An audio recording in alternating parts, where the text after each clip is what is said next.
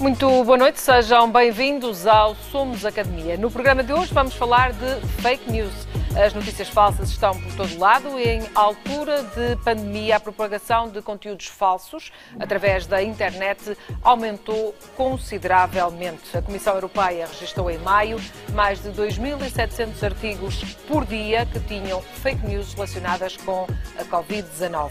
Ora, que mecanismos de controlo existem? Como combater a desinformação? É isso mesmo que vamos tentar perceber ao longo da próxima hora. Ora, para nos ajudar a perceber e a entender melhor este tema, são nossos convidados, como habitual, Marcos Alves Teixeira, presidente da Federação Académica do Porto. Em estúdio temos também Tiago Girão, diretor de informação do Porto Canal. E daqui a pouco junta-se a nós em direto via Skype Álvaro Figueira, professor de Faculdade de Ciências da Universidade do Porto, que desenvolveu um sistema para detectar fake news nas redes sociais. Ora, vamos daqui a pouco então conhecer este projeto, mas olhando para aquilo que se passa, Marcos, uh, os jovens usam cada vez mais as redes sociais, usam cada, cada vez mais a uh, internet uh, e há riscos com esta utilização massiva. certamente também já te deparaste com eles.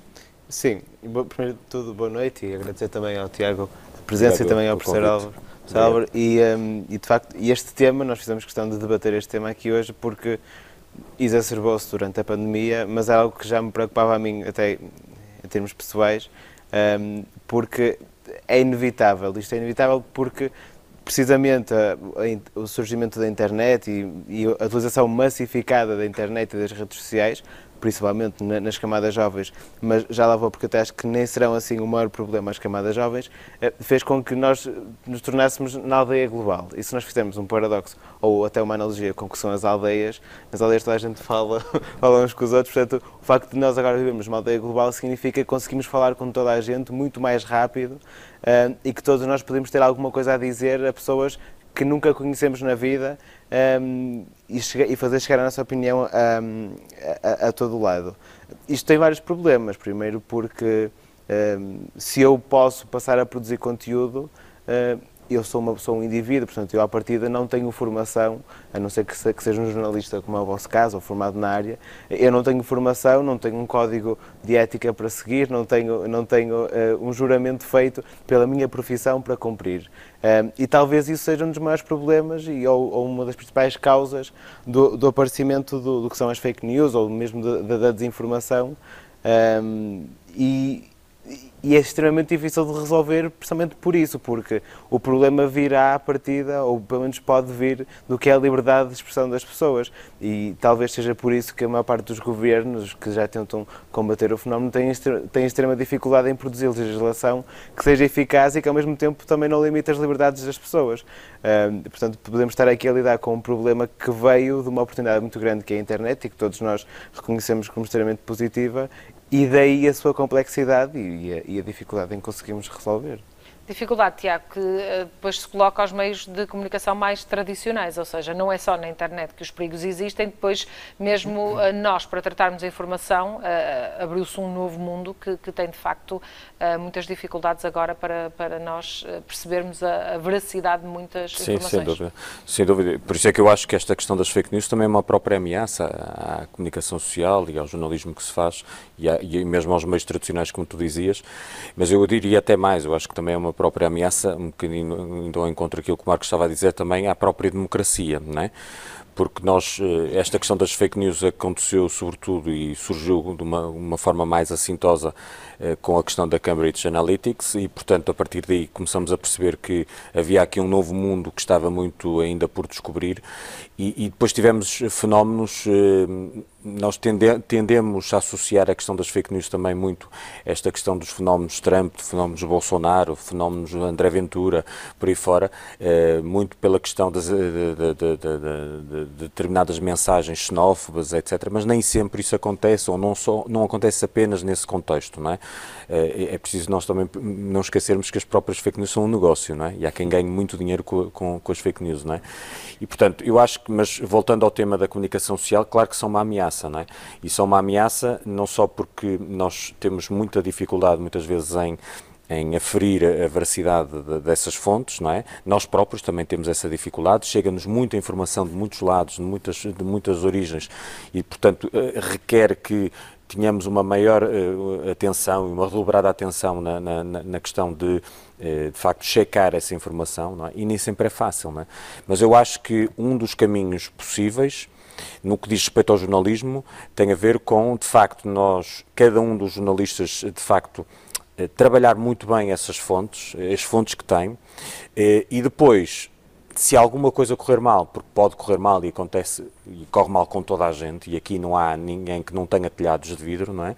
E connosco também já aconteceu, e recentemente também com outras televisões também já aconteceu, eh, nós termos a capacidade de, e a frontalidade e a honestidade de dizer ao telespectador, desculpem, nós erramos, não é? E, portanto, acho que isso, isso também nos dá credibilidade, não, eh, há, quem, há quem olhe para isso como uma forma de, de expor ainda mais o erro, não é? Eu não olho dessa forma, eu olho como uma, olho uma oportunidade de eu, de facto, reparar o erro que fizemos, não é? E até nos, isso torna-nos torna mais credíveis, eu acho, porque o telespectador vai começar a acreditar que se nós errarmos, nós estaremos cá para dizer desculpem, nós erramos. Se nós não erramos, ótimo, não é? Naturalmente, não é? Eu acho que o problema maior são aqueles que erram e, e alguns até propositadamente erram e não, e não assumam coisa nenhuma. E é que eu acho que é perigoso, não é? Marcos, há pouco uh, falavas na, na, questão dos, dos jovens estarem ou não mais preparados. Uh, estão mais preparados para detectar uh, essas, esses erros, essas falhas de que outra população? Tinhas algumas dúvidas sim. que fossem os jovens a, a, a ser o, a sim, classe etária é, mais, mais. Eu acho que sim e não. Um, porque, naturalmente, que, que, o principal meio de difusão das fake news e da desinformação acabam por ser a internet e as redes sociais, porque, apesar de tudo, eh, os meios de comunicação social tradicionais eh, têm profissionais que trabalham lá eh, e, felizmente, para já, são, são exceções aqueles que, que, não fazem, que não fazem as coisas como, como devia ser. E olhando dessa perspectiva, naturalmente que os jovens, à partida, estão mais aptos a lidar com, com a tecnologia. Portanto, é, teremos algum, mais alguma facilidade em identificar se aquela fonte de, de onde nos chega aquela notícia uh, é credível ou não. Uh, porque há sempre algumas formas, até porque nós temos mais contacto e nós sabemos que a prática faz o mestre, portanto, quanto mais tempo nós passarmos a, a, a conviver com, com aquele tipo de plataformas, conseguimos perceber como é que elas funcionam. Um, e, e, nesse sentido também a população mais, mais, idosa eh, se calhar acaba por ser um bocadinho menos um, apta ou menos uh, atenta a, a, perceber eh, se o que importa é o que eu estou a ler ou, do, ou do, de onde é que vem. Uh, isto leva-me também depois a, a, outra parte que é naturalmente que quem produz a informação tem uma responsabilidade mas eu acho que nós, que, e falo aqui em nome próprio, que consumimos a informação, também temos alguma responsabilidade, porque se eu ouvir uma notícia e não, acredito, e não tenho a certeza se aquela notícia é credível ou não, e eu não a partilhar mais, claro. Isto pode terminar ali uma corrente, portanto, e nós sabemos muito bem, principalmente aqui o WhatsApp, uh, que também ficou muito conhecido na, questão da, eleição de Bolsonaro, mesmo na questão uhum. do próprio Brexit, o, o Nigel Que, entretanto, até introduziu alguns mecanismos para, para evitar exatamente, essas partidas. Exatamente, de... ou seja, o Nigel Farage disse mesmo que se não houvesse WhatsApp e não houvesse YouTube, também no caso que não tinha havido Brexit, portanto, acho que uh, isto é um, um, sinal muito claro do, do, impacto que isto pode ter. Uh, Mas isso... essa responsabilidade de quem partilha é muito interessante, isso, não é? E, e como, como, é que eu posso saber? É porque os miúdos têm, os miúdos têm, a malta que partilha tem muito essa tendência, não é? Se, se alguém me enviou, também, eu se partilhar, isso alimenta, e, digamos assim, a relação, alimenta, não é? E, e é a forma de, também das pessoas participarem, não é? Nesse claro, processo, e eu é? acho que a, a, melhor forma que nós temos de poder eliminar aqui algumas cadeias de transmissão, até usando uma analogia com a pandemia, é, é podermos começar a ensinar às pessoas como é que se identificam uma fonte fidedigna de informação como é que eu percebo? Porque isso já, isso já vai acontecendo, em alguns casos, no que são as áreas mais científicas. Eu percebo, eh, eu que, sou, que estou a ser formado em ciências farmacêuticas, eu percebo eh, se aquele artigo científico eh, é válido ou vem de uma fonte credível ou não, é que até aí já chegam, já chegam os fake news. Já há artigos científicos falsos, que é uma coisa que, que nunca nos passará pela cabeça, porque a partida é uma área em que o conhecimento é, é sólido. Uh, portanto, nós, nós, temos que começar a incutir essas competências às pessoas, elas começarem a, quando leem uma notícia, perceberem primeiro se a fonte é credível. Um, e, vamos lá ver, se, se, se, uma vez, se duas, se três, eu tenho uma notícia que não é credível de um sítio, se calhar devo começar a parar de, de, de consumir informação de, dali. Desse mesmo e sítio. também deixar de, de, partilhar, porque, porque depois vamos lá ver. Eu sou uma pessoa e vamos imaginar que eu estou no, no que eu sou, sou, eu partilho uma notícia. À partida eu tenho algumas pessoas que me seguem até pela, pela função que, que eu desempenho. Um, e que quando digo eu, digo outra pessoa, um político qualquer ou uma pessoa de relevo, partilha uma notícia, está a conferir que credibilidade. Às vezes pode estar a fazê-lo sem querer, portanto, na, mesmo sem intenção, podemos estar a, a, contribuir para este fenómeno. Portanto, é importante que nós também tenhamos noção de que podemos estar a contribuir para o fenómeno mesmo sem querer. Uh, Tiago, sim, querias... Eh, eh, não, só referindo a essa questão da identificação ou não de uma fake news, ao, abordar, ao preparar um bocadinho também aquilo que, que vinha aqui falar, dedicaras com um estudo em Itália que dizia, por exemplo, 4 em 5 pessoas em Itália não sabem identificar um perfil falso de Facebook. Imagine-se, não é? Pois não estamos é, a falar de um país qualquer, não é? É, é complicado também uh, percebermos uh, esse tipo de, de questões. Uh, mas existe quem se debruce sobre eles e, portanto, eu gostava também de partilhar a informação e que partilhasse também a informação connosco Álvaro Figueira, que é professor da Faculdade de Ciências da Universidade do Porto e também investigador no Inesctec. Agradeço-lhe a disponibilidade por estar connosco em direto via Skype. estão a desenvolver um projeto para detectar, então, fake news nas redes sociais. como é que nasceu este projeto e em que fase está, visto que já começaram em 2017? Nós começamos no no fim do ano de 2017, sensivelmente em, em novembro, e, e, isto foi quase de repente aparecer-nos à frente este problema. Nós estávamos a, a, concluir um projeto de detecção automática de relevância uh, nas redes sociais Portanto, termos uma máquina que fosse capaz de, de ver conteúdo em social media e detectasse aquilo que é interessante para ser reportado e distingui-lo do que é que é pessoal e do que é que é banal. E, portanto, uh, estávamos a concluir esse, esse projeto quando de repente começou a haver uma explosão de notícias que, que não, não eram verdadeiras, simplesmente. E, portanto, uh, achamos que teríamos que incluir isso de alguma maneira no, no projeto e de repente percebemos que era um projeto em si e, e, portanto não, não seria possível concluir o projeto da relevância sem ter este. A partir daí eh, começamos e um, um estudante que, que, estava a trabalhar comigo nessa altura, o Nuno Guimarães, eh, enveredou pelo doutoramento e, portanto, o doutoramento dele é precisamente conseguir identificar eh, indicadores que permitam aferir a veracidade das notícias e tem sido um caminho com outro investigador que está na, na Universidade de Dalhousie, em Halifax, no Canadá, o Luís Torgo, também do, do INESC, e estamos a, neste momento a constituir uma, uma equipa que vai ser uh, pluridisciplinar, uh, vai ter investigadores nacionais, estrangeiros, do Imperial College, por exemplo, e, portanto, prevemos que possamos continuar este projeto agora com muito mais força a partir de janeiro do próximo ano mas já temos bastantes resultados, bastantes registros, uh, artigos publicados. Relativamente também ao, ao, vosso, ao vosso trabalho, nós temos eh, de facto a, a, indicação de que, desde logo, a Comissão Europeia, em bloco, diz que este é um problema que deve ser resolvido e resolvido a sério, até com regras mais apertadas. Tem ideia que são de facto necessárias regras mais apertadas e mais globais para evitar a propagação das fake news? Bom, é, é preciso ter muito cuidado com, com esse tipo de, de, regras, uh, porque nós, quando temos que verificar coisas como, por exemplo, a reputação de uma pessoa, como queremos ver a autoridade de uma pessoa, também queremos, a certa altura, libertar, uh, manter a liberdade de expressão. Não é? Nós não, não, não queremos estar em cima de pessoas que simplesmente estão a propagar coisas do tipo: a minha opinião é que ou então a fazer eh, posts criativos que podem até ser poemas, mas é preciso ter algum cuidado com o que se vai limitar, não é? O que eu acho que é realmente importante é verificar os posts que podem ser uh, perigosos. Perigosos no sentido de se desviar de ideais democráticos e no sentido de pôr as, as pessoas em risco. Uh, recentemente, o, o Twitter passou a, criar umas, umas etiquetas que coloca nos seus tweets a avisar uh, os leitores de que esta informação uh, pode ser confirmada em outras fontes, ou então esta informação até é perigosa, quando, por exemplo, incita à violência.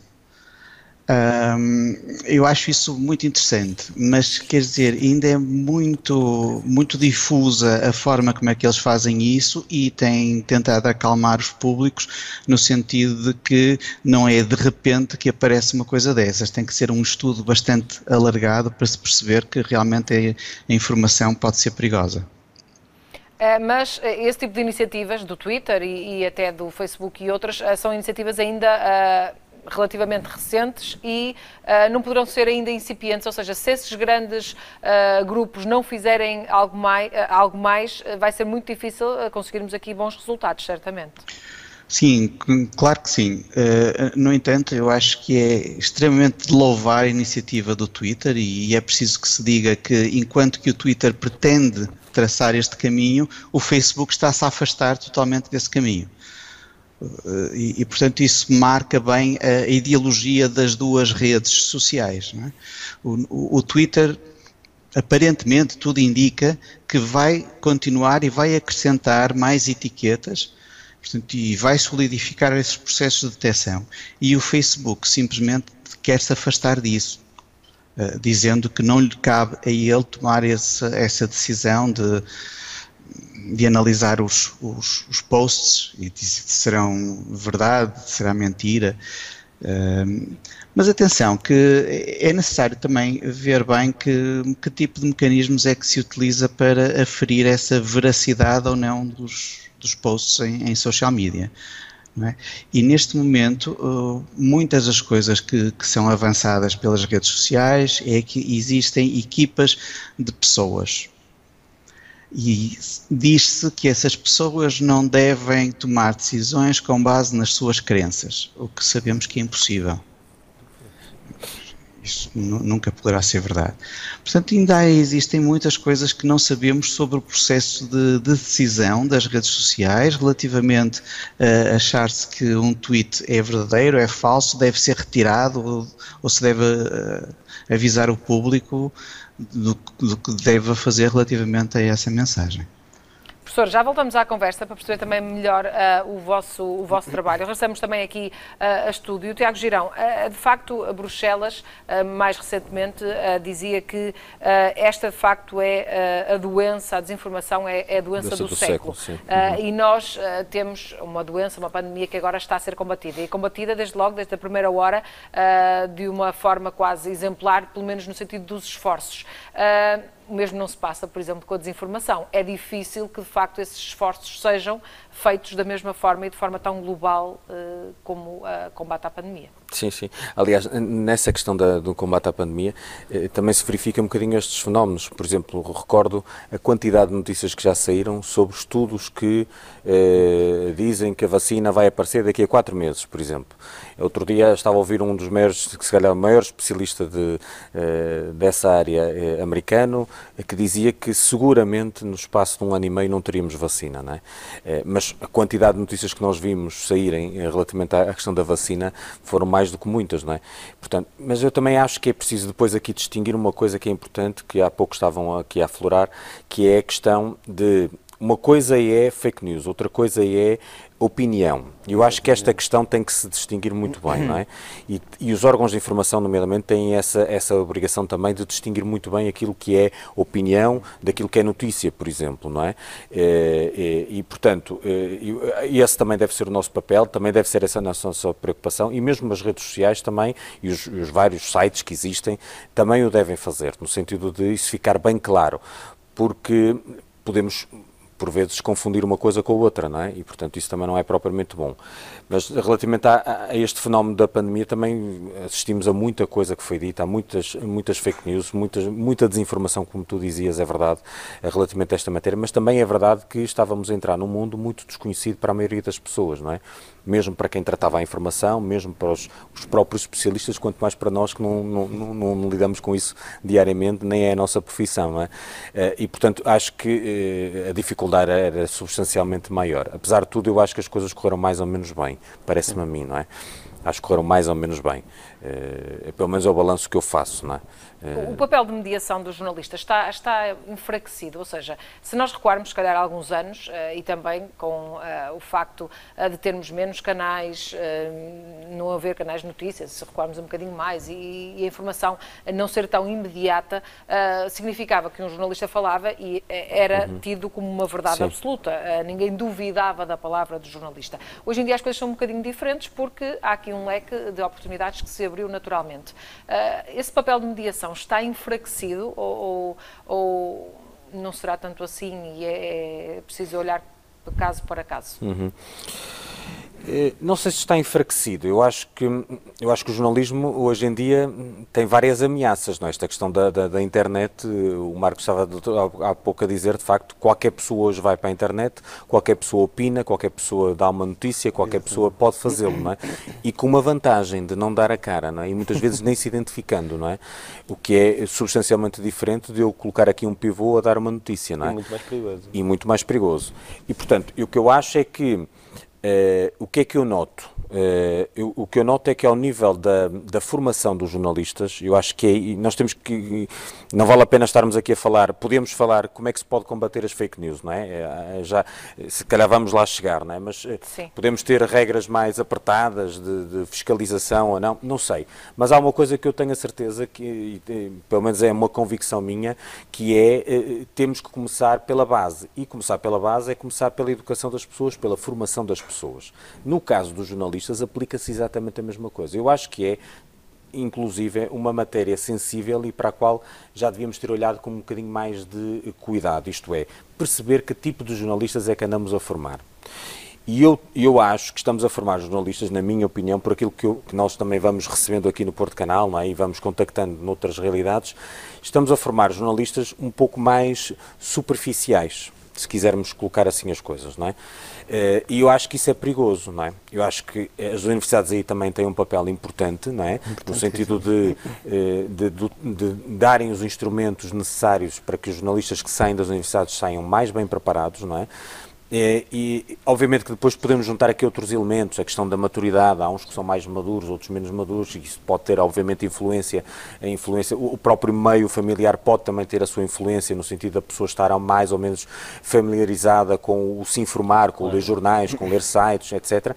Tudo isto pode contribuir, é verdade, mas a base é sempre a mesma, é de facto a questão da formação. É? E eu acho que a esse nível nós temos ainda um longo caminho, não é? Até porque a gente não nos, não nos podemos esquecer que hoje em dia, com maior ou menor dificuldade, qualquer um pode ser jornalista, não é? Eu acho a questão que isso é... do repórter também aqui eh, veio quase Sim. com um telemóvel, ter ali Exatamente, acesso... hoje em dia é muito mais fácil, não é? Hoje qualquer um, quase em casa, Sim. pode fazer um, pode criar um órgão de informação, estou obviamente a exagerar, mas pode claramente ser um canalizador de notícias. Aliás, veja-se, eh, não faltam blogs hoje em dia, nomeadamente no meio futebolístico, por exemplo, não é? e acho que é um meio que também espelha muito bem aquilo que, que, se vai, que vai acontecendo nas fake news e na tal desinformação. Uh, Dizia-se que cerca de um terço das transferências que são anunciadas são verdadeiras. Portanto, há dois terços que são completas mentiras, não é? de transferências de jogadores que nunca se verificaram nem, nem se vieram a verificar. E, portanto, no meio, por exemplo, do futebol, é, há imensos blogs, imensos blogs que estão afetos eh, a clubes de futebol, por exemplo, e que, e cumprem uma tarefa muito simples, que é desinformar, claramente desinformar. Não é? E, portanto, eh, qualquer um hoje em dia, a partir de casa, consegue fazer alguma informação, não é? E eu acho que isso, é, é obviamente que isso é uma ameaça. Agora, para quem entra na profissão, é preciso olhar para, para aquilo que é eh, a sua formação e, de facto, tentar que as pessoas que saiam, que saem da, das universidades saiam cada vez mais bem preparadas. E nem sempre isso acontece, parece-me a mim. Marcos, esta questão claro da educação... Claro que há exceções, logicamente, não é? é? A questão da educação é, é, é, de facto, também uma área que, que a FAP uh, muitas vezes fala que é necessária para outras situações e que para esta não será uh, diferente. Sim, a educação é sempre a prioridade da FAP uh, e, e este fenómeno reflete que a solução para o problema pode, tem, tem que vir da base, né? tem que vir, as pessoas têm que estar preparadas para lidar com, com este fenómeno, principalmente porque se nós, e se quer aqui apontar dois aspectos, que é, primeiro, e a, a, a, questão que o professor falou, falou do Twitter e falou também do, do, Facebook, se nós virmos, são duas, são duas empresas privadas que à partida não teriam que lidar com, com os problemas que estão a lidar agora, que têm a ver com direitos constitucionais das pessoas. Por isso é que são tão complexos de resolver. Eh, e até que ponto é que eles têm capacidade, que têm obrigação e têm forma de, de, resolver. A verdade é que quem está à frente de, das empresas agora eh, depara-se com eles e tem, tem, que arranjar soluções. O Twitter arranjou aquela, o Facebook também arranjou outra, mais ou menos di, diferente, uma abordagem diferente, que é criou um conselho de especialistas mundiais, que é completamente independente do, uh, da, da, administração da empresa e que se vai renovando entre si e que analisa a retirada ou, ou, não de conteúdo. Ou seja, o que nós vimos aqui neste caso, o que estamos a ver é competências que à partida, ou pelo menos matérias que à partida ficam sob uh, o, uh, o discernimento do Estado, ou, ou neste caso dos tribunais, numa empresa privada. Foram formados profissionais, ou nós estamos a formar profissionais para lidar com esta complexidade? Se calhar não. Um, e depois a outra questão que é, qual é a necessidade, quem produz este tipo de conteúdo, porquê? Eu deparo muitas vezes com esta questão e não percebo. Pode haver interesses económicos, naturalmente, não é? o Tiago já disse que há muita gente a ganhar muito dinheiro com as fake news, porque se são sites que têm muito, muito tráfego, a publicidade acaba rende, portanto a publicidade não, não interessa, o que está associada é publicidade. Um, e depois pode ter interesses de, de é estratégicos. Clique, é? é tirania do clique, não é? Exatamente, depois, ou seja, faz com que isso seja um E já vemos até negócio, em eleições como isso teve a sua influência. Exato. Por isso é que nós, nós vemos muitas vezes que há determinadas áreas onde as notícias falsas não existem, porque, porque são áreas em que as pessoas se informam menos não têm tanto interesse. se calhar o futebol é uma, é uma delas em que há mu muita, muita notícia falsa, porque as pessoas vão ler portanto, e que aquilo vai, vai gerar dinheiro. Portanto, aí começamos a perceber de que forma é que nós podemos começar a combater isso. Tem que ser com, com, com a com, com, a, com a educação das pessoas. E há pouco, desculpa Ana Rita, a questão do Twitter, eu, eu vi esta semana, vi uma coisa que me chocou, eu, há pouco o professor estava a falar na questão do, do Twitter, como é que o Twitter classificava. Eu fiquei absolutamente chocado, não sei como é que aquilo é possível ir aparecer eh, ou ser lançado no Twitter. O André Ventura, esta semana, lançou um, não sei se foi esta semana, ou eu li esta semana, pode não ter sido esta semana que ele, tem, que ele, tenha feito, por exemplo, um vídeo onde aparece um cigano a matar outro cigano. É uma coisa absolutamente chocante, não é? O próprio, a própria ideia de fazer aquilo é de alguém que de facto não, não, não merece eh, de facto grandes comentários porque é aquilo que é e apresenta-se como sendo aquilo que é e de facto vale muito pouco enquanto pessoa, porque alguém que se lembra de fazer uma coisa dessas e publicar alguma coisa de, desse género no Twitter, é que podia-se publicar exatamente o contrário, podia não ser cigano, e ele acha que é importante a questão do, de, da etnia, mas eh, porque para ele é essa a retórica dele, é esse o público que ele quer atingir, não é? Mas eh, nós, é, é, eu não sei como é que o Twitter foi, foi permitir que um vídeo daqueles eh, é que aquilo é, é chocante. Não sei se vocês viram, mas é chocante. Eh, não faz nenhum tipo de sentido, não é? E portanto, até que ponto esta questão do Twitter que classifica ou não classifica, mas quer dizer, ok, mas está lá, é publicado, Existe. Qual é, é, é, que, é que a questão é, mas até que ponto é que depois também o Twitter podia, enquanto empresa, pois, privar a liberdade isso, de expressão da pessoa? Isto é, é um bocadinho como aquela história da, da, das notícias e da, da, função de cada televisão. Cada televisão tem a sua linha editorial, são privados, é como nós, somos privados, e temos a nossa linha editorial, não é? E, e essa é uma discussão que se tem muito. A RTP já tem um outro, uma outra Sim. configuração, é um bocadinho, é, é a mesma discussão, não é? Os privados, de facto, podem tem a liberdade, Sim, é? tem a liberdade, exatamente. Mas depois também tem responsabilidade social. Claro. É? Portanto, exatamente. É, eu acho que estamos aqui no borderline entre qual é a minha liberdade enquanto empresário, enquanto prestador de serviço, como é o caso de uma rede social, que é um serviço que é prestado, ou a minha, ou a, a minha obrigação enquanto é, é a minha responsabilidade social, porque o Twitter tem milhões e milhões de utilizadores, portanto tem um impacto e esse impacto não pode ser, uh, não, não pode ser olhado, não pode ser feito vista grossa esse impacto, temos que lidar com ele. Uh, portanto, acho que, que, tem que ser. É por aí os mecanismos. É. Professor Álvaro Figueira, uh, nós estamos aqui muito a falar das redes sociais, da forma como eles de facto identificam os conteúdos como mais credíveis ou menos credíveis, mas o que é que pode um utilizador comum, o que é que deve fazer para uh, ele próprio ter mecanismos de identificar notícias falsas e fazer um bocadinho o seu trabalho antes que isso seja feito, quer pelo vosso sistema, quer pelos próprios proprietários das redes sociais? Bom, isso é, é a pergunta onde eu me sinto mais à vontade, porque é onde há mais trabalho feito, embora eh, acho que abordaram coisas muito interessantes até agora, que se calhar também tinha tido alguma palavra a dizer. Mas então, uh, o nosso projeto é essencialmente seguir duas vertentes. Uma é a vertente jornalística, que é tentar colocar uma máquina a fazer aquilo que um jornalista deveria fazer. O que é que um jornalista primeiro tem que fazer? Tem que verificar quem é que está a dizer o quê. E dizer o quê? É tentar perceber quem é esta pessoa, qual é a relação da pessoa com o, o objeto que está a ser referido, é ver qual é a reputação da pessoa, e, portanto, isso se calhar até é ver qual é o historial da pessoa em termos de o que é que diz em termos públicos. Portanto, isso é provavelmente o primeiro passo. Depois, o segundo passo é começar a ver o, o conteúdo. Ao ver-se o conteúdo, tenta-se perceber que tipo de linguagem é que é utilizada, que se é um sensacionalismo, eh, se eh, utiliza expressões típicas de tragédia, de escândalo. Depois, com certeza, é ver também o, a, veracidade do que, do que é dito. E aí entramos também num caminho um pouco perigoso.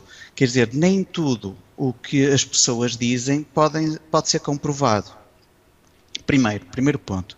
O segundo ponto, daquilo que pode ser dito e que pode ser comprovado, há coisas que são opiniões e há coisas que são factos. Portanto, em termos automáticos, o que a máquina tentará fazer é identificar o que são factos, ou, melhor, o, que são uh, afirmações que possam ser confirmadas ou infirmadas como sendo factos.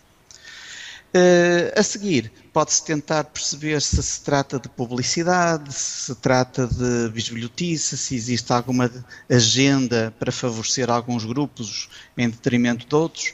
Dizer, e isto, digamos, que é essencialmente a abordagem jornalística. Faltaria o último aspecto, que é isto tem interesse para o público ou não. não é? E essa é a nossa, a nossa, uma das nossas abordagens. Digamos que essa é a abordagem A.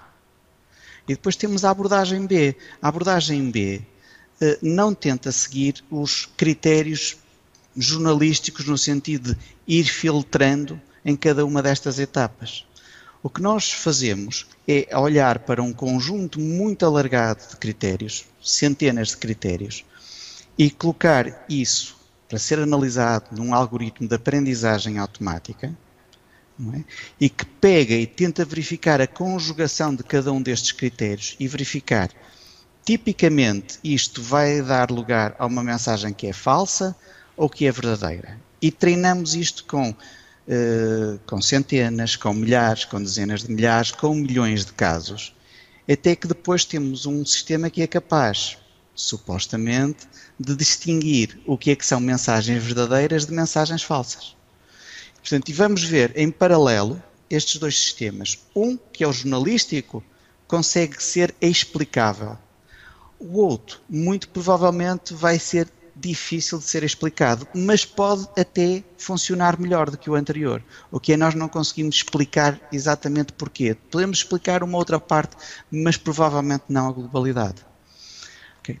Em termos de cidadão comum, o que o cidadão deve fazer é seguir o critério jornalístico.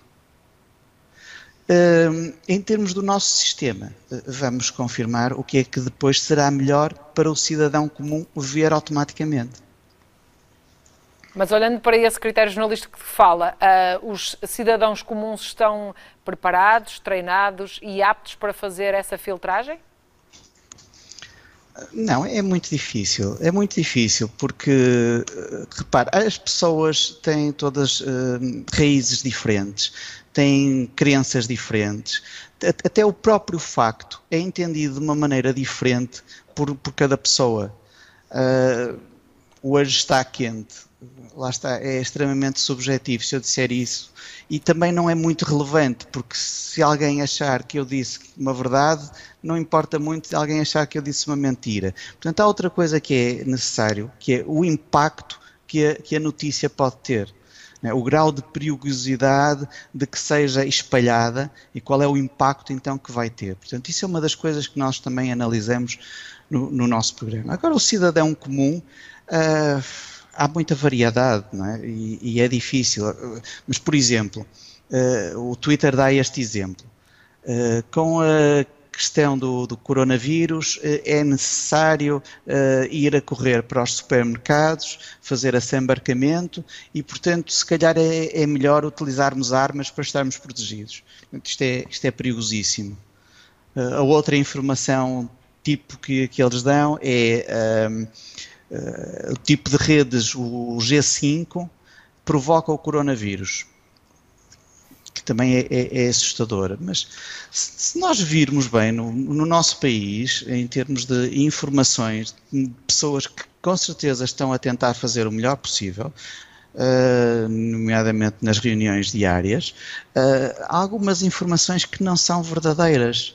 Não estou a dizer que as informações são transmitidas com o propósito mesmo da pessoa saber que são falsas e vamos difundir informações falsas.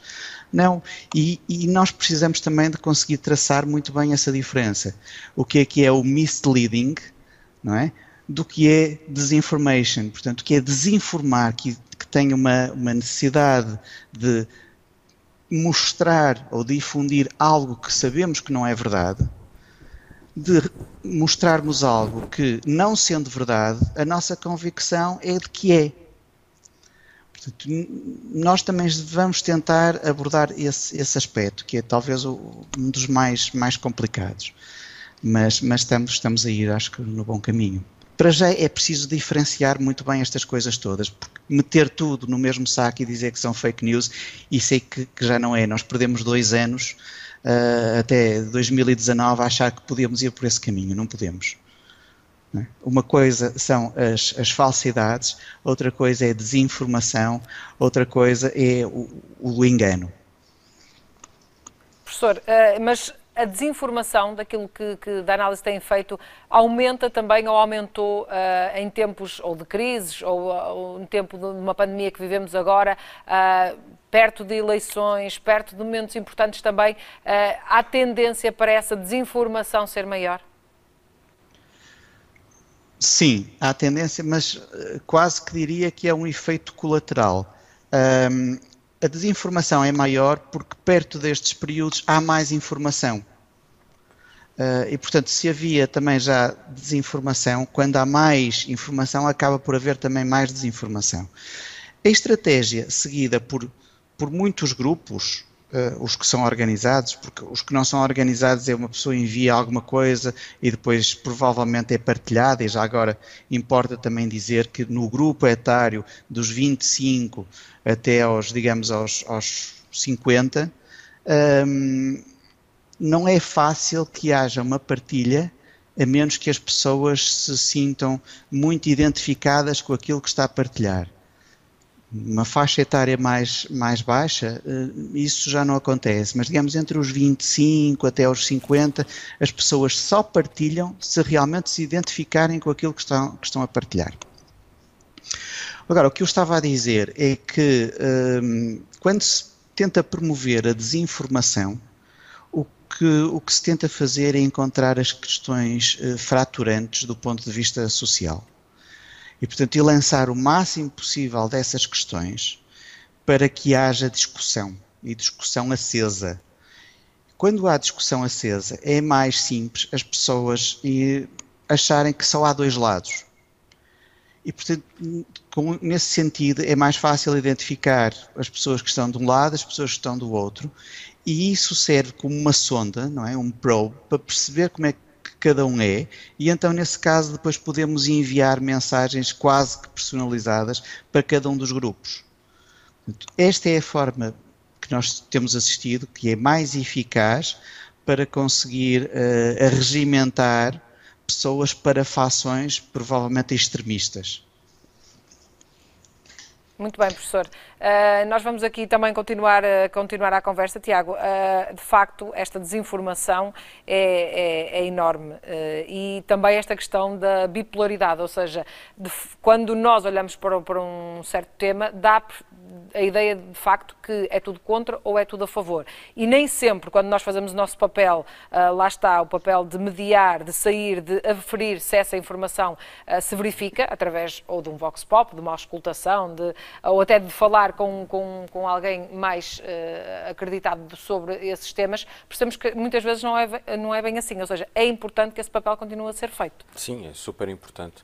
E eu acho que esse papel tem que ser feito, tocando naquilo que estavas a dizer, que é trazendo para uh, o espaço mediático pessoas uh, que sejam credíveis e que tenham uma opinião credível. É? Esta pandemia trouxe, por exemplo, um fenómeno muito interessante que foi nós uh, passamos a ter quase diariamente gente altamente qualificada. Eh, nós falamos aqui no Portugal, especificamente aqui na região norte, que é onde nos centramos, não é? Pessoas altamente eh, qualificadas nas suas áreas, na área médica, na área de investigação, pessoas que estavam num quase completo anonimato. É? E, e, e, isso é que nos traz credibilidade a nós, Porto Canal, quando trazemos esses atores para o terreno e também, de facto, permite-nos eh, chegar à conclusão de que temos, primeiro, gente muito válida, muito boa, muito capaz, preparada, muito bem preparada tecnicamente, não é?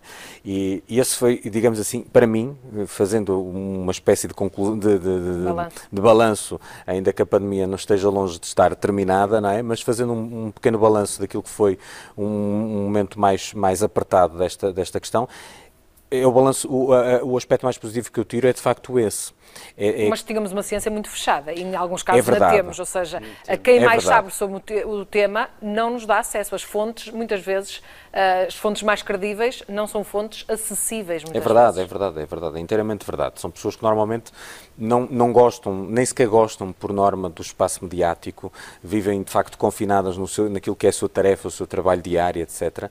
Mas eu acho que este fenómeno, não é, acabou por nos permitir chegar a essas pessoas, eh, conhecer pessoas extremamente válidas nas mais variadas áreas, epidemiologistas, virologistas, investigadores, até próprias eh, instituições. O I3S, por exemplo, é um bom exemplo disso.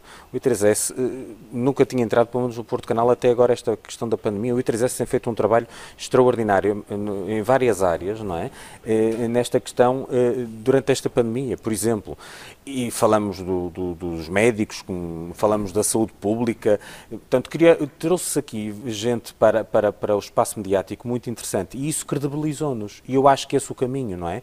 Quando queremos fazer essa tal mediação, nós temos que ter jornalistas bem preparados, bem informados, com, com, bem cientes daquilo que é a sua, a sua, a sua, o seu trabalho, a sua função, eh, a forma como podem checar notícias, etc. Temos que os dotar dessas, dessas, dessas ferramentas e depois também temos que trazer, e é importante trazermos, gente credível que venha falar sobre os assuntos e que venha dar a sua opinião. Aí já um espaço de opinião puro e duro, não é? é? Marcos, é, é um bocadinho o papel também deste programa, muitas vezes, que dentro da própria academia tentam puxar esses investigadores, esses professores, uh, gente credível também para, para, para estar aqui.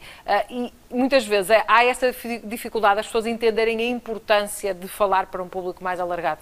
Sim, a, a linguagem científica ainda é toda muito encriptada, se, se quisermos chamar assim, ou seja, eu, se for de, da área, consigo, consigo perceber, consigo entender a informação que está a ser transmitida, mas depois para o público em geral eh, há uma dificuldade muito grande entre a comunidade científica conseguir simplificar a mensagem eh, e fazê-la passar. Por exemplo, eu, eu, eu, se pegar num artigo científico de uma área que não é minha, eu não consigo decifrar nada do que está lá escrito. e, portanto, as pessoas, se querem consumir ciência, não têm onde ir com, com regularidade. E depois isso provoca uma série de dificuldades porque quando alguém nos dá um bocadinho, nós, ok, é isto e é tudo e acabamos por simplificar problemas complexos porque é, é, o, é o que temos acesso. A área da saúde é um, é um exemplo paradigmático disso. Aliás, tudo o que são campanhas, de, por exemplo, de promoção de saúde, têm que ser extremamente simplificadas e adaptadas. E é essa a forma que a comunidade científica, no geral, deveria adotar para, para conseguir transmitir. Por isso é que nós vimos, no caso da pandemia, eh, quando tínhamos epidemiologistas no, no, nos jornais da noite, ehm, que eles iam lá dias e dias seguidos para tentarem passar quase sempre a mesma mensagem, porque é importante claro. conseguir o uso da máscara.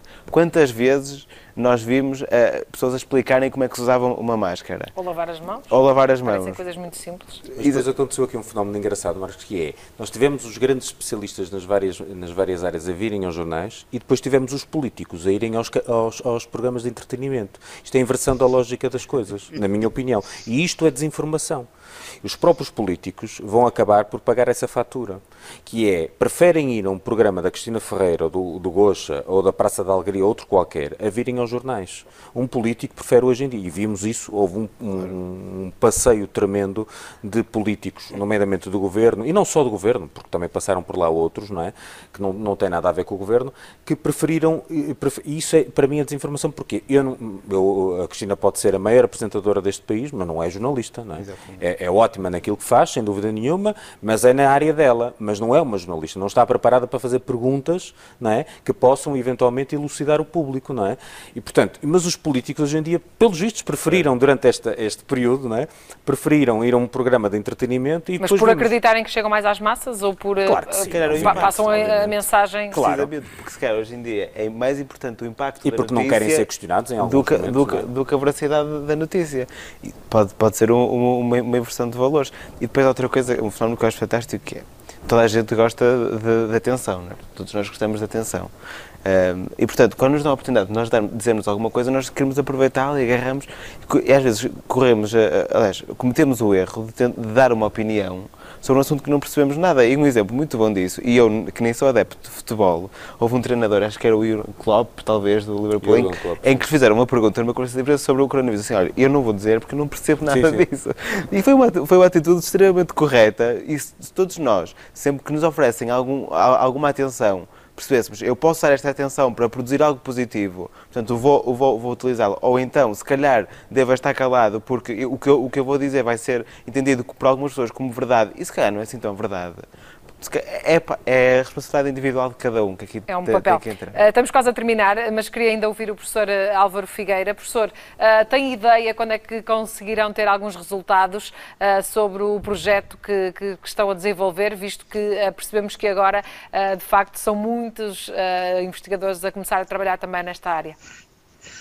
Um certamente que antes de termos a, a vacina. estou, estou, estou a, a brincar. Um, quer dizer, este projeto uh, já tem vários resultados. Nós já conseguimos identificar muitas notícias falsas muito rapidamente e conseguimos identificar o que é que são pessoas e o que é que são bots. Portanto, automaticamente.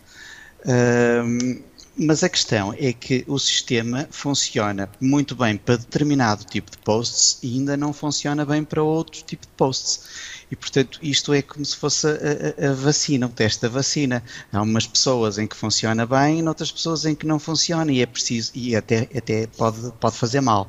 E, portanto, o que nós precisamos é de ter mais dados, conseguir explorar novas formas de aperfeiçoar as técnicas e o, o projeto está previsto que, que dure até 2024 mas uh, com certeza que em 2021, 2022 já teremos coisas muito mais sofisticadas, com certeza que sim.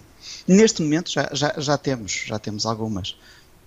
Muito bem, professor, ficamos a aguardar então por mais resultados. Agradeço-lhe, Álvaro Figueira, a disponibilidade por estar connosco também eh, esta noite aqui no Somos Academia. Eh, muito obrigada. Obrigado eu. Ora, nós regressamos aqui a estudo, voltando um bocadinho atrás e para também, jeito de conclusão, terminarmos, Tiago, a questão da educação, de educar os públicos, eh, de, eh, de facto, mostrar às pessoas um bocadinho do que é o nosso trabalho, porque também nos cabe a nós aqui muitas vezes abrir aqui o leque explicar e não dar só a informação, mas uh, fazer um bocadinho o papel de, uh, de explica, explicar. O jornalismo não é só dar notícias, é? É, é? importante desconstruir mensagens. Sim, claramente, eu acho que sim. E, e, e, essa também é a nossa função, não é?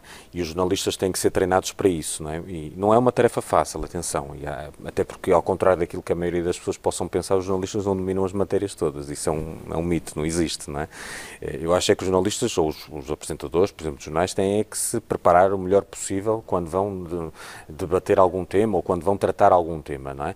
Agora, de facto, a função principal ou das funções principais dos jornalistas é, de facto, primeiro informar, e informar significa, de facto, eh, aquilo que eu costumo dizer muitas vezes, eh, que é transformar a notícia num puré, não é? Que mete a boca não tem que mastigar, não é?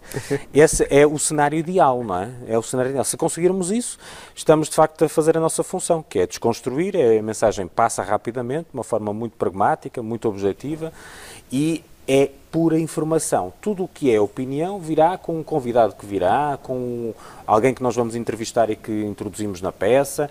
Essa é o outro lado que também temos que tratar. Mas quanto à questão da, da, da, daquilo que é notícia em si, não é? A nossa obrigação é de facto tornar tudo num belíssimo puré, não é? E esperemos também conseguir. Marcos, uh, a questão da educação também é, é, é, de facto um dos temas que estás sempre a referir, uh, porque não há outro caminho senão esse interesse para conseguir, de facto, combater este problema?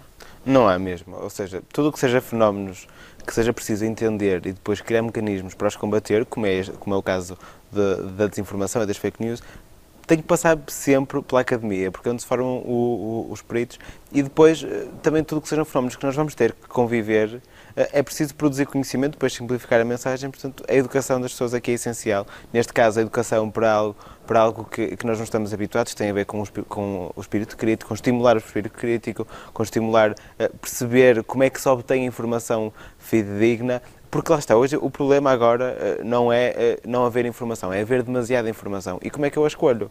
Como é que eu sei que a informação que eu estou a obter faz sentido? Porque nós, há outro perigo muito grande das redes sociais, que é o, o, grupo de amigos que, que, eu tenho no Facebook à partida são pessoas com as quais eu me identifico. Se, se eu não, não, me identificar à partida, não sou amigo deles no Facebook, nem, sou amigo, nem sigo no Instagram, nem, nem partilho com contactos do WhatsApp. Portanto, também pode haver aqui o perigo de nós eh, polarizarmos só por um lado o que é a, a, a nossa, a nossa opinião ou acharmos que só vemos notícias daquela, daquele assunto, que aquele assunto é que, é que importa. Portanto, também é importante nós conseguirmos diversificar a nossa fonte de informação. Um, e, portanto, depois acaba por ser, em última análise, depois de irmos à academia buscar o conhecimento, que isso tem que ser importante, compete a nós, enquanto indivíduos, promover de forma responsável eh, a partilha de notícias que fazem sentido e as que nós ah, temos a leve suspeita que possam não ser verdadeiras, que é, nós partilhamos, e também acho que os governos têm que começar a olhar para este assunto de forma, de forma séria, porque é muito complexo, envolve questões de, de, de direitos e liberdades eh, que podem ser limitados com, só com, com o simples facto de ser removido um posto, portanto, temos que começar a pensar nisso e eu não vejo o assunto a ser, a ser trabalhado, uh, portanto, e por isso também é que hoje trouxemos aqui ao Somos Academia e esperemos que... E a questão da regulação, não é? Sim, Os reguladores, não é? Exatamente. Nomeadamente, por exemplo, nós na comunicação social é importante que a ERC, nomeadamente, ou, ou se quisermos depois ir para o plano político, a CNE, que tenha um papel de regulação, não é? E que, de facto, quem prevarica seja de alguma forma punido, não outra forma, porque é a forma de nós distinguirmos aquilo que é o bom jornalismo daquilo que, não, que é o jornalismo que não presta, que é, que é, lixo, não é? E infelizmente nós temos muitos exemplos, ainda vamos tendo alguns exemplos, melhor dizendo, de jornalismo que, é, que, que, falha todas as regras e mais algumas e que nada lhe acontece, é, onde a ERC não entra, onde a ERC não existe. Pelo é menos o regulador que não regula, não é? Exatamente. Eu acho que isso é muito importante também. Muito bem, meus senhores, estamos, eh, eh, terminamos o nosso tempo, esgotamos o nosso tempo, mas penso que este tema daria muito mais. Marcos muito eh, Teixeira, mais. obrigada pela presença uma vez Obrigado. mais. Obrigada, Tiago Girão, pela presença também Obrigado. esta noite aqui no Somos Academia. Já sabe que o Somos Academia regressa com mais temas. Fique desse lado, sempre na nossa companhia e tenha uma boa noite.